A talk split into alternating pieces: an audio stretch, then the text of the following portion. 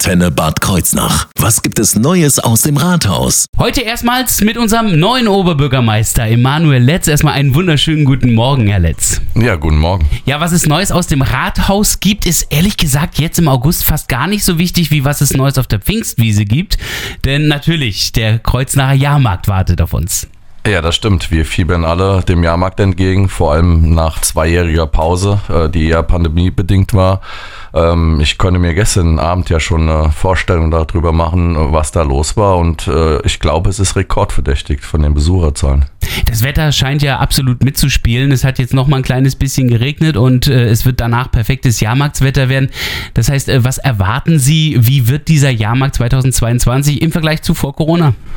Ja, die Menschen, die Menschen sind in äh, Feierlaune, die freuen sich auf den Jahrmarkt und das ist richtig und wichtig. Und ähm, ich freue mich genauso, wenn die Bürgerinnen und Bürger von Bad Kreuznach und natürlich aus der Ferne nach Bad Kreuznach kommen und unser Highlight des Jahres, ähm, was die Feste betrifft, den Jahrmarkt äh, besuchen. Sind Sie selber denn immer ein leidenschaftlicher Jahrmarktgänger gewesen? Äh, absolut. Ähm, ich habe mich jedes Jahr auf den Jahrmarkt gefreut. Ähm, meine Frau ist von außerhalb, also die kommt nicht aus Bad Kreuznach, die hat das nie verstanden. Aber als ähm, Kreuznacher, ähm, das ist das Fest des Jahres unbedingt und ähm, da fiebert man dem entgegen, nimmt dafür sogar Urlaub. Ähm, Montag war immer äh, der Tag, äh, der am längsten ging ja, wenn wir Firmen dann alle äh, ja auch nochmal uns treffen.